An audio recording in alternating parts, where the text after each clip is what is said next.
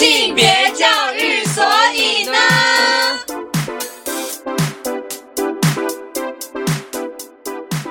欢迎来到由高师大性别教育研究所所制作的性别教育，所以呢，这是第二季节目啦。第二季节目的主题是给数位新生代的一堂性教育课。顾名思义，就是要为大家带来精彩且实用的性教育内容。我们邀请了在教育现场实战经验丰富的所有们，一起来分享他们精彩的性教育心法。这一季特别在过年的时候上架，从除夕到初五陪伴大家，为的就是要让大家吃完年夜饭的茶余饭后，也能够有精彩的节目陪伴，让我们的性教育在过年也不打烊。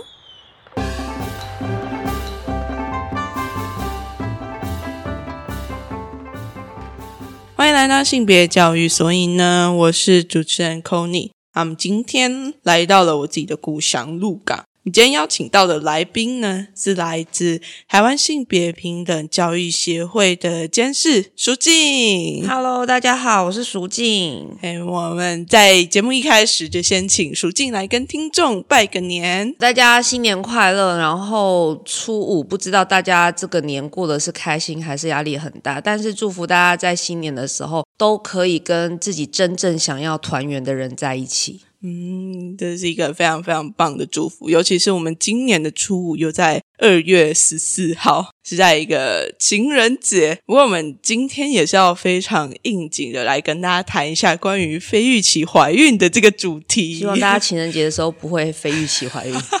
对，因为淑静跟这个主题的渊源其实还蛮深的。淑静要不要稍微来讲一下，你一开始是怎么接触到这个主题的？那甚至你的论文也是写这个主题的。对，因为我都说我是带着这个论文进高师大性别所，因为我是申请入学的。申请入学其实要先写好自己有兴趣的题目。所以，相较于有些同学可能进了性别所，还在寻找跟思考自己要做什么题目，可是我当时都已经把我的问题意识，然后我自己想要研究的内容，其实都想好了，然后写成研究计划，然后去申请入学的。真的是超前部署诶，这跟你之前的工作经验还蛮有关系的嘛？对，因为我工作了几年之后，才又去考性别所。对，所以我的同学阿斯比我还年轻，虽然我们两个是同一届这样子。好，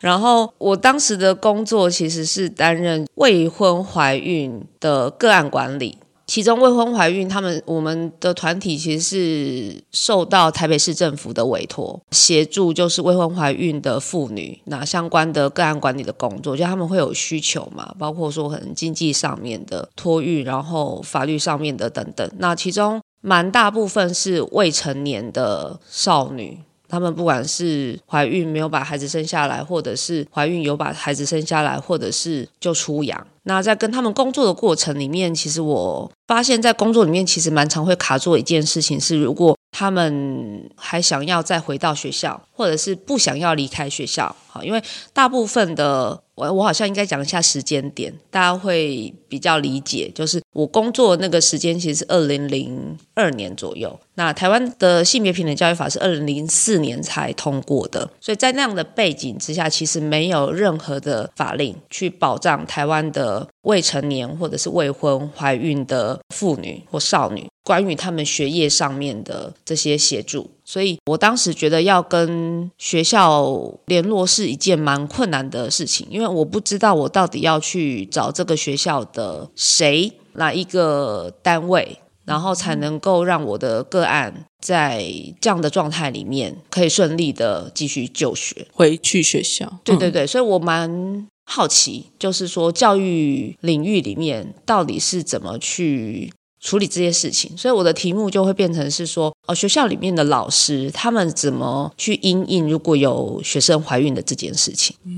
只是在你谈论的过程之中啊，可以看得出来，就是你会很希望这些学生，尤其是这些未成年，然后又是非预期怀孕的学生，能够再次回去学校受到教育。为什么对这些人来讲，他的受教权是这么重要的一件事情？呃，因为我们从所有的研究里面都可以知道，当一个怀孕或者是育儿的妇女，她能够尽可能的完成学业，那他在所谓的求职的机会上面，或者是育儿这件事情上面，都能够更有自立的一种能力跟资源，然后以更整体的。概念来说的话，其实从政府的角度来看的话，它也能够减少一批需要依赖所谓的社会福利资源的人，因为当他的更能够自立的时候，其实就不需要再去透过就是社会福利的资源的协助。包括他们的孩子也是，所以这其实是至少是两代以上的一个，我觉得从社会制度层面来看的话，是很值得的投资。只要他们能够尽可能的完成学业，这样子。嗯嗯嗯。那你之前服务过的对象，他们想要回去学校就读的那个意愿是非常非常高的吗？因为有的人怀孕了之后，可能会受到这个社会的传统想法，会觉得说，哎，女生是不是应该生小孩了就应该在家里面。带小孩等等的，我觉得那个时候，与其说是他们想要回到学校，不如说那个时候，大部分的不管是未成年人或者是家长，当他自己本身怀孕，或者是他的孩子怀孕，他们都会觉得那就是得离开学校。他们从来没有想过说，哦，这样还是有机会可以回去的吗？尤其是把孩子生下来之后。因为他们会思考到说要有人照顾孩子嘛，然后呃，人家会讲话啊，好，所以台湾为什么有所谓的未婚妈妈之家？就是他们连怀孕期间也不会住在家里面，因为怕人家会知道说哦，你怀孕了，或者是你们家的小孩怀孕了，那会觉得没有面子，是一个很污名化的事情。是，只要你没有结婚就怀孕了，这件事情是一个有点像是家丑，然后你不可以让别人知道的一件事情。对，除非。他们结婚了哦，对，所以有的人可能就会甚至是急着要两个人要结婚，对他们觉得这是一种负责任的方式，哦所以有一些学校老师其实会说。有啊，他们其实也会在那段时间，有的真的会收到学生的喜饼哦。国高中生吗？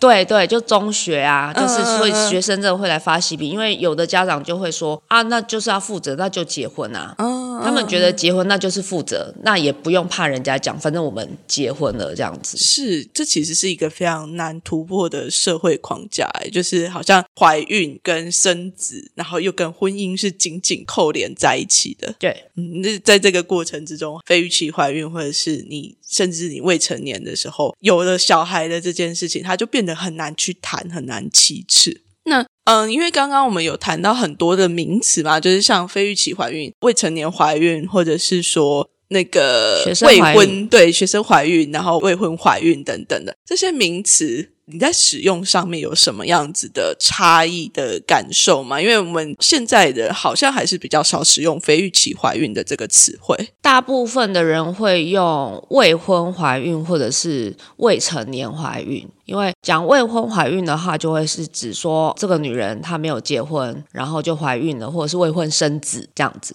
那可是未婚怀孕的状态，它其实有可能是成年人，也有可能是未成年人。而且根据社工，就是我们在聊天的时候，他们告诉我说，他们的实际工作经验，台湾这几年其实所谓的未婚怀孕的妇女的数量越来越多。嗯，这个原因有可能是因为他们意识到说，他们怀孕这个状态，如果还结婚的话，他们反而会陷于更不利的处境。但是他们是觉得自己是可以生小孩的，对，所以台湾反而这几年就是未婚怀孕生育的已成。年的女性其实有明显增加的趋势，这样子，对，这是这这个叫做未婚怀孕，是。那可是另外一个我们在学校常孕里面比较会遇到的，其实是未成年的怀孕，就是说她还没有成年，而且当时的成年是二十岁嘛，我们民法上面的。那所以没有成年，然后就怀孕，这是一个。虽然数量少，可是其实没有成年，可是是怀孕，它不见得那么的惊吓。因为大家如果记得的话，我们中部的这个严家，他们家的每一代的人其实都非常早就生育，然后结婚，然后有蛮多也都是没有结婚就怀孕，然后后来才结婚。但是大家如果还记得的话，当时就是应该就是严宽恒，嗯嗯嗯，那他也是就是未成年，然后就怀孕了，但是他爸爸严庆标就超得意的说，这就是我们严家的传统，运动卡扎丘，所以我们家的人都是这样子，就是表示他觉得非常以他儿子为荣，就觉得说本来就是这样，哈，long as I 安呢。你会发现啊，他们的下一代也是这样的状况，所以他们虽然是未婚呃未成年呃也也未婚怀孕生育，可是，在他们家显然这完全不是任何的问题，准备好了，呃，他们不用准备，他们就觉得不用准备，反反正这我们家是这样，他不会太意外，反而觉得非常的骄傲这样子，哈，所以。这就是未成年怀孕嘛，所以对他来说，这件事情有没有成年不是一个太大的问题。所以的确也会有人是这样的状态，就是说年纪很轻，可是他并没有对于自己在很年轻需要面对生育或成为父母这件事情有太大的错愕或什么。有少数是这样的状况，所以我会提到说这是未成年。是，当然大部分未成年的状况是说他们可能在就学阶段，嗯，对，然后而且是没有预期的，所以我自己会比较使用。非预期这件事情，是因为没有在自己准备好规划当中的怀孕的这件事情，其实对于当事人。伴侣或者是他们的家庭，其实是很大的冲击。不管这个人成年了没有，或者是他结婚了没有，这样子，嗯，准备好了没有，其实差很多。然后在用词上面，我们可以在更精准的去谈论一个人他的状态吗？对，因为我自己都常常说，我就是非预期怀孕这样子。嗯，因为我是上了性别所之后，那我结完婚没多久，其实也同时就是入学嘛。我的计划是。我又是脑袋里面就想到我的题目，然后这个学期的课作业什么之类的，结果在还没期末考、期中考刚过完没多久，然后我就发现我怀孕了，这样子就很震惊。阿斯还是我的呃室友，所以那时候我验完孕出来的时候，我的室友第一个知道就是我我怀孕了，这样我就打电话给我妈妈说：“妈妈，我怀孕了。”我妈就说：“哟，别安装。”她也比我更紧张，就说：“啊，现在还在念书这样子。”然后我的同学有人听到就说有什么关系？你都结婚了，嗯，可是我就说，但是因为这不是一个我预期中、我计划中的事情，它对我真的造成极大的冲击。包括我后来其实也曾经中断学业，然后后来才又边育儿，然后边把我的研究论文做完，那真的是非常的煎熬这样子。所以我也曾经带着小孩在我的课堂上面，甚至还边上课边挤奶。这样子，我我就提到说，其实非预期这件事情对任何人来说都是很冲击的一件事情，不管这个人成年与否。当然，在这样的状况底下，未成年的人又非预期的话，对他们的冲击当然就是又大上好多倍。所以我自己其实会使用这些不同的名词，但是因为现在我自己在教育场域里面，我更常使用的名词其实是学生怀孕。嗯，因为性别平等教育法修法的时候有改了法条的这个数字，所以现在第十五条，学校要保障怀孕学生的受教权。那他提到的概念其实就是学生怀孕。嗯，对。可是学生的话，像我们现在十八岁成年，所以我们高中生有可能他在高三的时候。就成年了哦，所以如果我们使用“未成年怀孕”这个词的时候，它可能没有办法涵盖到已经成年的学生。嗯，但是教育部它保障的范畴，就学的权利这件事情，它其实是面对的是学生这个概念。所以，像我研究所的同学，有另外一个也是非预期怀孕，然后他也是学校的老师，他受惠于教育部修的这个法。因为可以延长休业年限，所以即使他已经成年了哦，然后他也结婚，可是因为有说怀孕的学生的受教权需要受到保障，因为尤其是女性嘛，常常因为育儿，然后会影响到自己的学业，对，所以他可以延长休业年限，所以他那个时候生一个小孩就可以延长一年的休业年限，所以呢，他就延长了，你猜他延长几次？听起来很多次，两次，他延长了三次休业年限。哇哦，真的是很多，就是对，但是就是小孩都生出来，但是论文还没有写完这样子。有时候论文比小孩难生，所以各位学弟妹，所以如果写论文发生困难的时候，你又生不出论文，那也许你可以考虑就是生小孩。我可能会被所上的老师骂死。这是一种。增加生育率的方就是式增加第二专长。如果你论文生不出来，可以考虑生小孩，然后作为一种延长休业年限的一种手段跟方式，这样子。但那天我这样子劝我们家的别的小孩的时候，他听完之后就跟我说：“我还是好好考试好了。对大家就会更认真写论”文他就。说这代价太大了，这样子。对耶，其实你那个时候非预期怀孕的时候的震惊的感觉，可能未成年人他们感受到的那个震惊是会更多的。尤其是我们在说未成年的时候，其实很多他们不管是经济或者是他们其实很多时候是没有办法独立的生活，还是必须要依赖在他们原生的家庭里面。那通常这个时候，学校的老师会遇到什么样子的状况啊？就是如果说，哎，知道这个学生的非预期怀孕的时候，因为你之前说你是社工嘛，那你就看到学校好像哎有点漏接，或者是你觉得很奇怪的地方。在性平法立法之前的话，我们的教育主管机关并没有给学校一个责任或任务，就是要协助怀孕的学生。嗯所以我当时访谈到的一些老师，他们比较多，其实都是一种基于对学生的关怀跟照顾，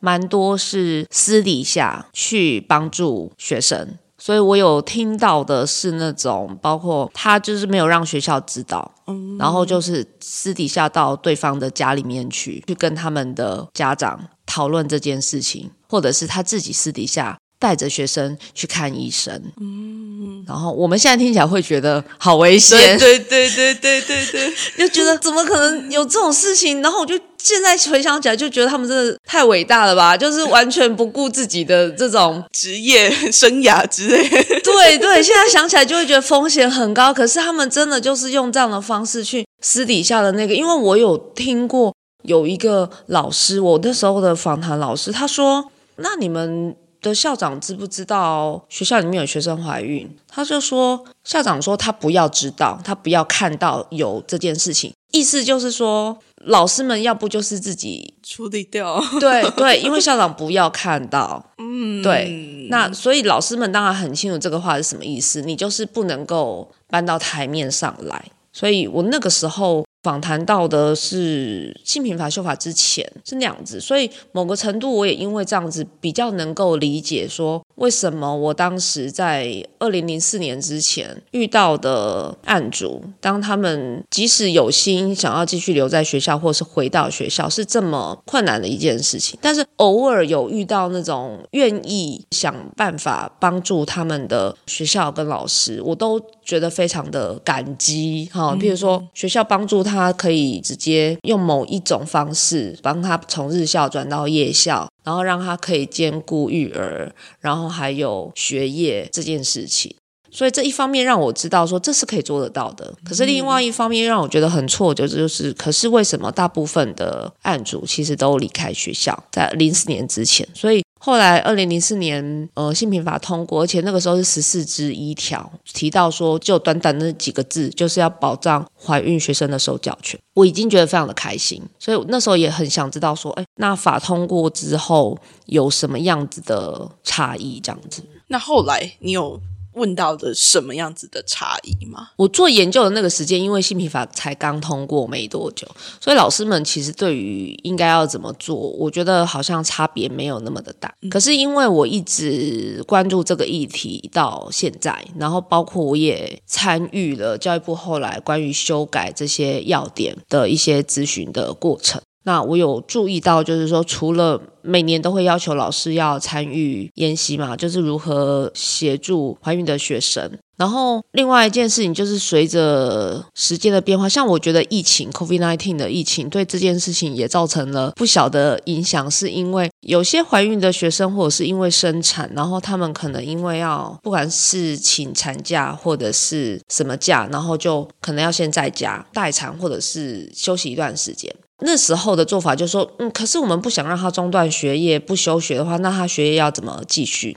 之前真的有学校做法，就是他们请老师除了给笔记的重点之外，有些老师会到家里协助孩子，就是克服。哇，然后还有另外编预算什么之类。可是我每次讲到这件事情，学校就会觉得很苦恼。但有的学校是愿意做的，包括说弹性的让他们完成考试啦，或什么这件事情。可是，在 COVID nineteen 之前谈到这件事情，老师们就会会学校直接觉得哦，对啦，讲的很那个啦，可是要做就是有点困难了啊，还要编预算啦，什么之类啦，就说可是他都没有来上课，这样就可以给他完成上课的时数。弹性请假，这样会不会对学生来说就有点不公平啊？嗯，然后可是你知道 COVID nineteen 之后，我每次现在去上老师的研习，我就跟他们说啊，你们也知道，现在确诊的人也可以上课啊，嗯，然后你就开视讯给他就好了啊，等同于上课嘛。然后弹性的考试啦，哈，现在都可以线上考试，就是所有数位工具，那就是突然之间在 COVID nineteen 有一个很快的进展。然后所以每次讲到这一点的时候，我觉得相较于当时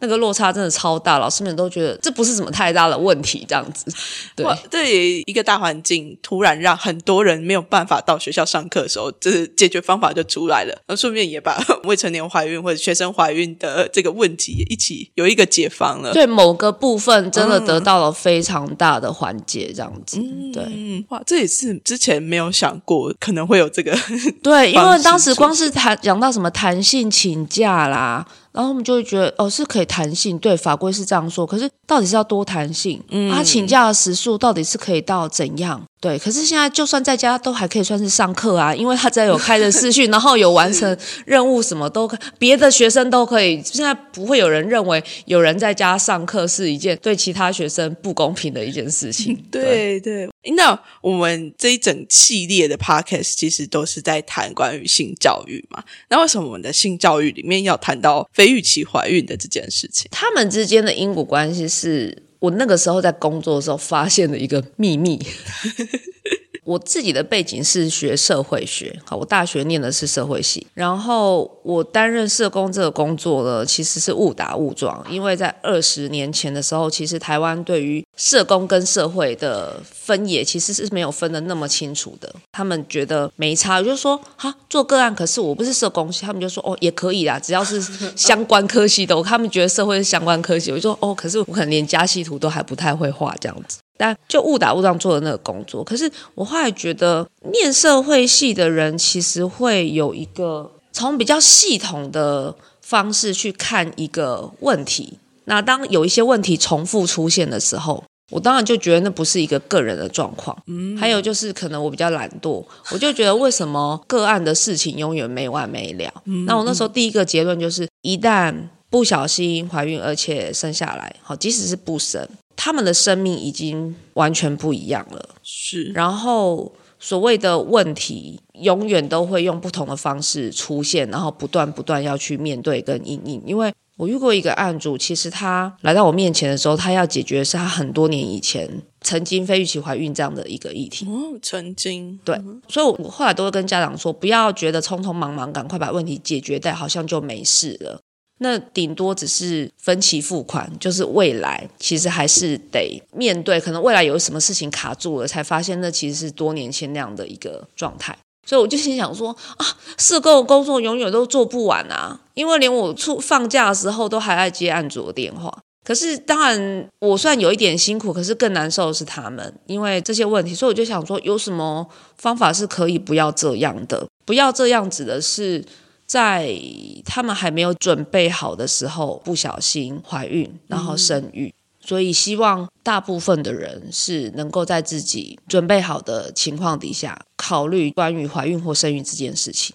那怎么做呢？结论是性教育，但为什么？其实还有包括情感教育，因为我印象最深刻的就是我们的工作的流程里面，即使所有的问题都告一段落，然后要慢慢的进入结案的时候，其实我们还是要再跟案主做一次安全性行为的教育。因为我当时也很年轻，然后没有结婚，然后社会经验什么，相较于这些比我年轻的孩子来说，反而没那么充足，因为他们 有的真的是非常的丰富。然后我拿出保险套的时候，东西都还没放到桌上，他就已经跟我说：“姐，不用了啦。”因为我年轻，他们那时候叫我姐，姐不用了，这个我会，这个我都知道，这样子。然后我就说啊，可是你都会，但是你还是又怀孕了啊，就是因为她不止一次怀孕，而且还生了不止一个小孩这样子。哇然后可是他就告诉我说，姐，这些我都会，我就说啊，你都会，但是为什么你还是怀孕了？然后就告诉我说，因为我男朋友不喜欢。出现了一个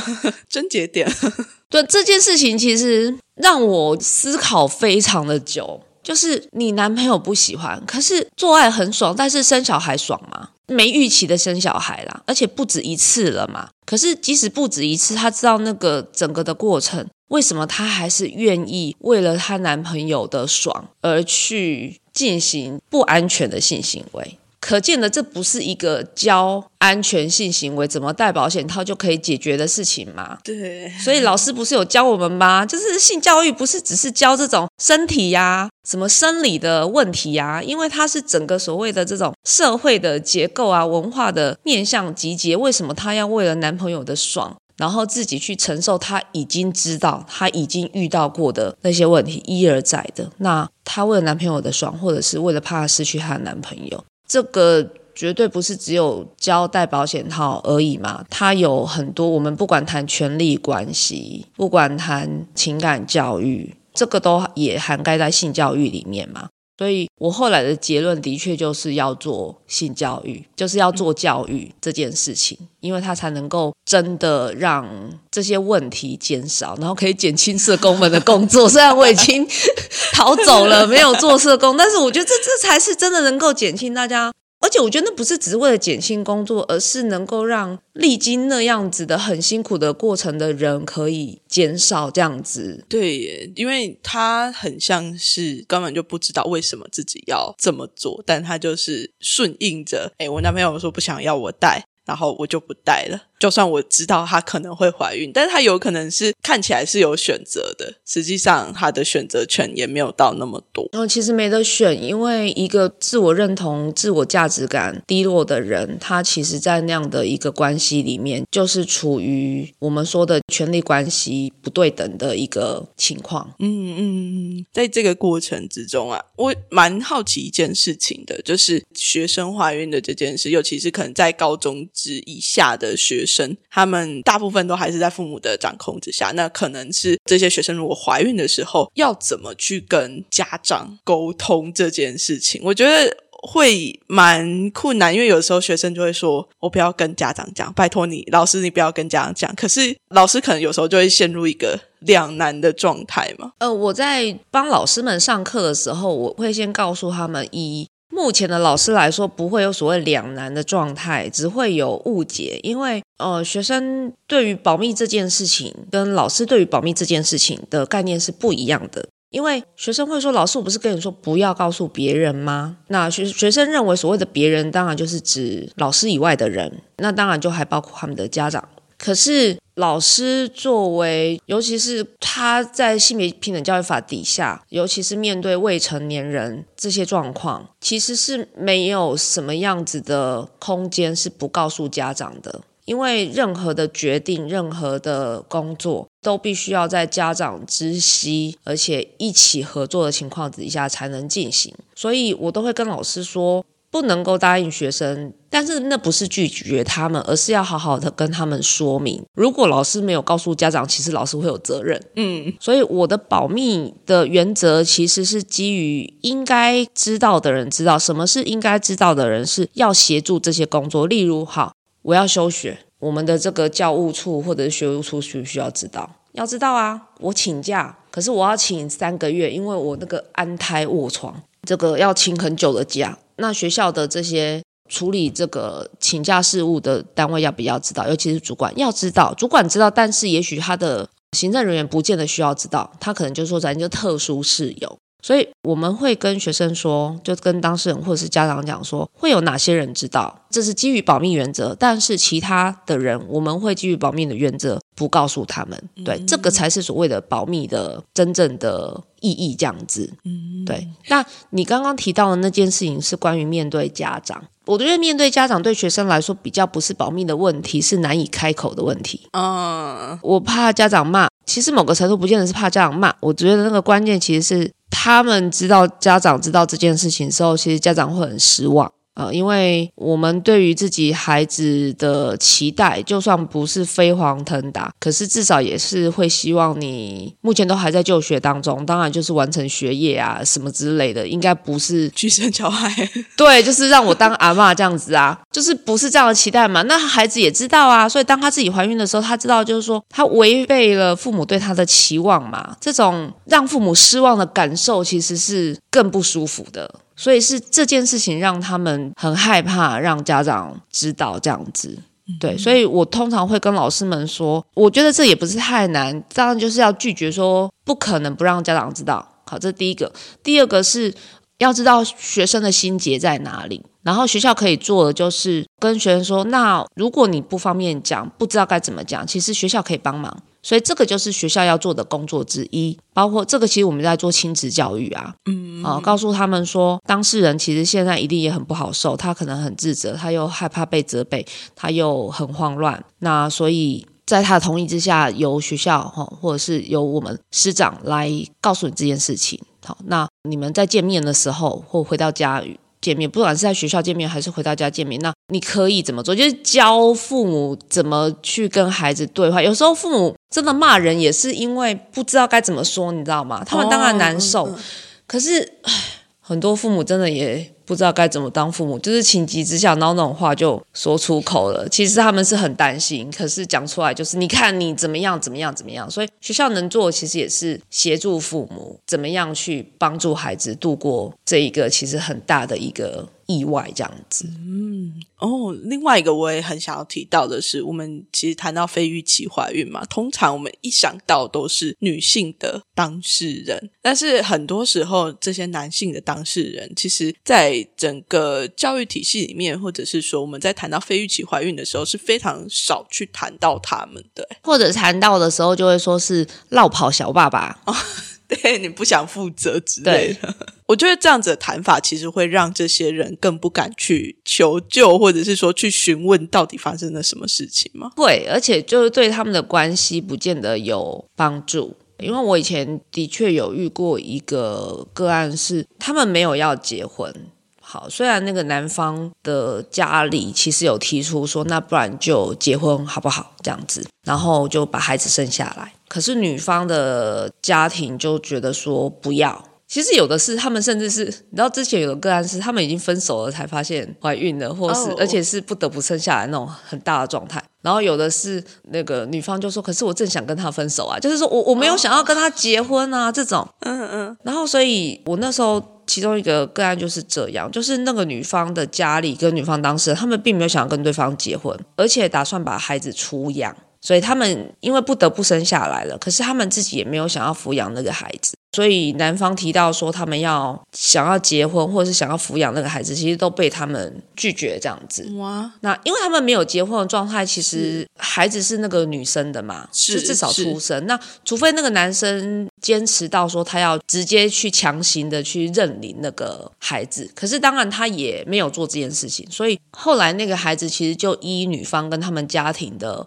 安排，就是生下来，他们就到中途之家去待产，待产之后孩子就直接。也在机构照顾。那在还没有出养之前这段时间，其实他们也会去探视，去看那个孩子。结果那个男方也有去，嗯，那个男方也有去，所以看了孩子，其实会慢慢会有一些感情产生。是，然后在出养的过程里面，其实会有所谓的那种失落的悲伤。结果社工他们发现说，这个小爸爸。他其实也出现了那种情绪，光是有预期到自己的孩子被出养这件事情，其实他也有那种预期呢，或者是失落的情绪出现。幸好当时其实是机构有协助处理，所以他们其实就安排了这个小爸爸进行就是心理智商相关的协助，这样子，对，因为他也还蛮难受的这样子，对，所以我自己也有因为这样子去注意到，就是的确也有那些落跑的小爸爸，包括说。我前阵子去学校上课的时候，就现场民意调查问那些高中生说：“哎，如果怀孕了，你们有没有要生下来？”现在的年轻人大部分就觉得说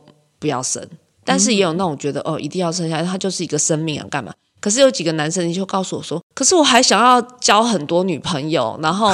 再多玩一阵子，我不想要现在就那个生小孩啊什么之类，就是很直接的觉得我没有要当爸爸这件事情。所以的确有这样的人，但是的确也有那种对孩子是一个生命，然后得来不易，然后好不容易来到这个世界上面，那呃希望可以把他生下来，而且希望能够好好照顾他，这样子的也有。那很多年前，那时候我已经离开性别所，但我多年前其实看到一个新闻，我蛮震惊的，就是有一个健壮的学生跳楼。那个健壮的学生为什么会跳楼？是因为他已经申请上大学，即将要入学，可是。才知道自己考上台大没多久，他女朋友就发现自己怀孕，而且是交往也蛮多年的女朋友，然后就怀孕了。然后呢，他们两个人就一起到女生的家里面去告诉家长这件事情，然后当然就是也。一定是被家长责备嘛？总总不是因为你考上台大你就很棒棒这样子，没有啊，就也是有被家长责备，就是被女方家长责备。所以他从小就是建中、台大一路上来的那样子的很自由的一个男生，然后他认为自己竟然犯了一个这样子的一个错误，又觉得很冲击。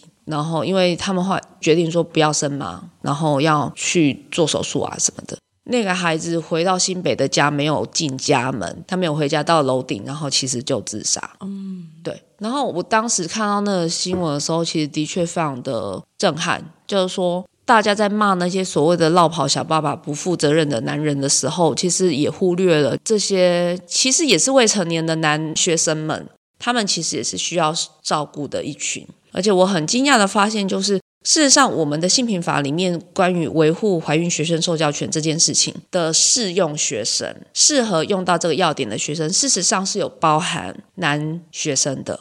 因为他的适用学生是有包括他的伴侣有怀孕或者是曾怀孕有需求的学生。当然，他指的大部分是可能是未成年人或者是什么的，就我们所谓的小爸爸。可是很多人显然不知道这件事情。对我前阵子在看戏，又有台中什么？台中有一个十五岁。的学生怀孕，然后这个女生的家长就很生气，然后就说要告这个男生，他们考虑要提告这样子。然后我就跟我儿子说：“宝贝，你知道吗？如果你跟你的女朋友，然后你们两个人就是同年龄，然后不小心你女朋友怀孕了，然后对方说要告你。”那你知道这件事情里面有什么 bug 吗？这样子，然后我儿子就沉默了一下，然后我就说你也可以告对方这样子，因为两个身份都还是未成年的学生。对对对，就是两个未成年人的话，其实。他们同样就是某个程度在法律上面算是被强制性交嘛？是，对对对对。可是台湾的文化就都提到说就是要告女女方都说要告男方这样，甚至更早以前甚至还要索要一些什么？对对对对对，一些赔偿什么什么之类的。对，然后我那时候就跟我孩子说，这是重要的这个法律的教育，就是你知道其实这件事情什么对。所以回到那个性平法，它保障的对象其实是包含男学生的。我觉得这其实是我们在谈性平的时候，我觉得是很很有性平的一个观点的一个做法。只是大家看到要点都觉得说，哦，保障怀孕学生受教权，都以为就是只有怀孕的当事人。对对对对对。可是他有提到，其实包括适用的学生，而且我们在适用学生是包含男学生，还有就是有可能是他们的家长。哦，哎，因为有时候比较需要帮。做的是家长，对，就是我们做个案工作，就就说有时候家长也会成为案主。哦，因为受到最大冲击的也有可能就是学生的家长，对对对对对对对，所以适时的也需要提供家长一些协助，否则有时候你就发现有些问题就卡住了。卡住了是指呃，卡住了是指说家长可能就会坚持说不行，你们就要结婚，嗯嗯嗯，或者说不行，你们就是不能生下来。可是如果遇到怀孕的学生说想要生下来呢，但家长就觉得不行，你们就是要怎么样？老师也很为难，我要听谁的？对，会不会很容易遇到这种很两难的情况啊？不会两难，会很多难这样子。哦，对，不止两难。所以我的意思是说，这个法规的适用的范围，它其实有可能还要涵盖到他们的家庭。但是因为大家还蛮容易误解这件事情啦，就是以为只有怀孕的当事人本身这样子。嗯嗯，哇，我真的是收获蛮多的，因为就不管是在性平法里面，确实在谈到怀孕学生的时候，是有包括到男学生的这件事情。我不知道正在收听的听众们知不知道这件事，或者是说，不管你是不是有处理过非预期怀孕，或者是说你自己正在是学生的时候，我觉得收听这一集的话，你都可以得到非常多以前没。有想过的关于非预期怀孕会遇到的事情啊，或者是说真的有一些是你的权益、权利是可以去主张，或者是可以去了解的。我有想要问最后一个问题，是因为我们主要是在谈说关于给数位新生代的一堂性教育课。那我们刚刚有提到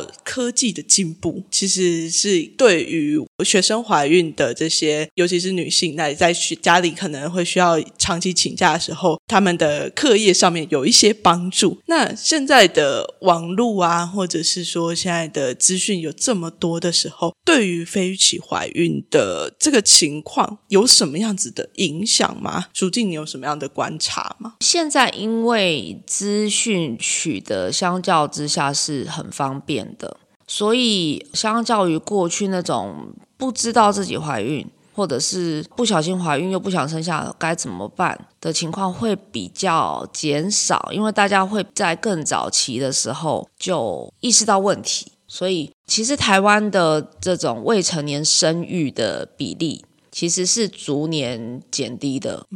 像这几年，其实大概就是千分之三，一千个未成年少女里面，就是有生育的，只剩千分之三。之前有到千分之十哦，哇，就很高这样子。就是想想看，如果女校有一千个人，现在是大概三点三个哈，在不同县市有不一样的差异。这样，像台北很低，千分之二，你会看到就是这种都会非都会的这些差异。那像有人也提到说，如果我们科技也包含医疗的话，其实资源的取得的方便与否，它事实上也会影响了从怀孕到决定，然后到生育的状况。好，因为之前有人就提到说，我花东的社工啊，我们就说看数据就会觉得，哦，花东的青少年生育率比较高，好，有到千分之五啊，好，或者说什么南投啊之类的。有些人立刻就说啊，原住民，你知道这污名化有没有？对，立刻就啊，某一个族群干嘛什么之类的。可是呢，之前有另外一位社工提到一个观点，我觉得很重要。他提到说啊，因为我们花莲台东要去到一个医疗院所，可能很远啊，没有那么方便啊。你台北那个刷悠游卡，现在还有 T Pass 几百块不用钱，可是花莲或干嘛的，你甚至连大众运输其实都没有嘛。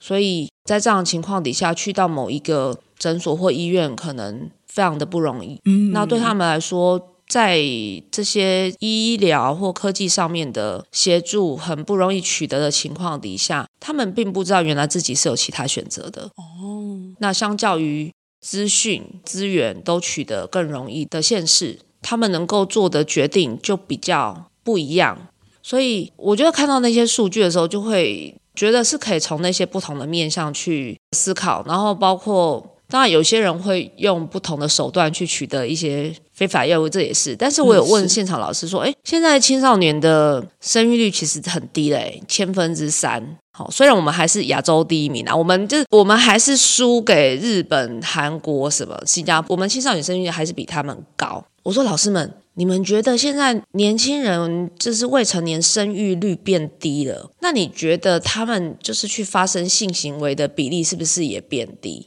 呃，他们就说不可能。好，呃，不可能，而且会提早。我说，那你觉得他们是不是比较没有不小心怀孕？他们也说应该也不是。因为 CDO 报告里面其实有团体提出来说，其实台湾每年非预期怀孕的青少年可能高达五到六万。我其实一直很好奇这数据哪里来，因为我们的官方从来没有公布过这些比例，不管是什么健保局还是我们的卫福部，他们从来我不知道是不敢还是不想，反正就是没有要公布这个数字，所以我们只能看到生出来的。嗯，好，可是有怀孕但是没生出来的这个比例到底是多少呢？在 CDO 国家报告里面有一个说法叫做。五到六万，可是生出来的只有两到三千啊，消失的婴儿。那所以这中间很大的落差是什么？这个跟大家在资料。有可能相较在，我现在又有鉴宝嘛，然后取得比较容易。大家资讯如果查询的话，那又更早期的有做阴影的时候，所以这中间的其实落差其实极大，这样子。嗯，就算他们怀孕了，也有可能用其他的方式把这个怀孕的状态解除，这样子。嗯嗯嗯嗯。我觉得在网络更盛行了之后，资讯取得更容易了之后，好像这些事情会变得，他们可能会更知道说可以怎么去处理，甚至是默默的就把它处理掉了。我上次还看到大家还会去比价比价那个手术，然后费用比价这一种，因为你知道早年就是只有那种叫做互助会吧。就是类似比回亚的概念，就是说啊，我的女朋友怀孕了，然后就是兄弟们大家凑钱，然后就是要拿去什么什么之类的，你知道吗？然后可是现在呢，是我就看到就是有那种还告诉你说不同的方式，然后大概什么什么多少钱，什么什么之类的，大家的资讯来源更多了，然后可以处理非预期怀孕的选择好像也变得更多一点点了。可是大家为什么没有想到说去？搜寻如何安全性行为不会怀孕的资讯。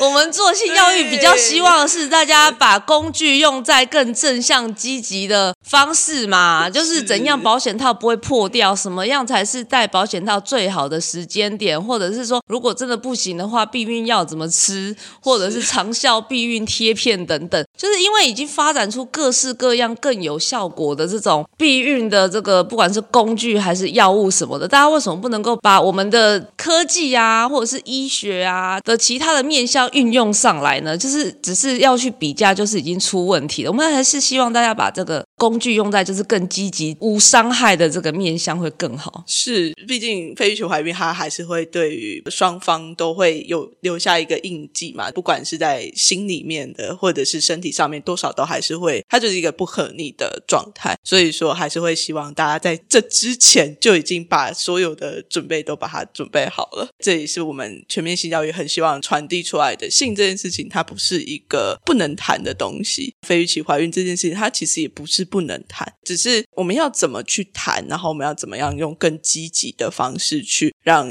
性啊、怀孕啊，然后非预期怀孕这些东西都不再是一个污名，然后不再是那种无法启齿的样子了。那我们今天非常谢谢蜀静提供给我们这么多的经验，还有很多的资讯。那我们也非常谢谢听众收听到这里，祝大家新年快乐！谢谢大家，哎，谢谢蜀静，大家拜拜。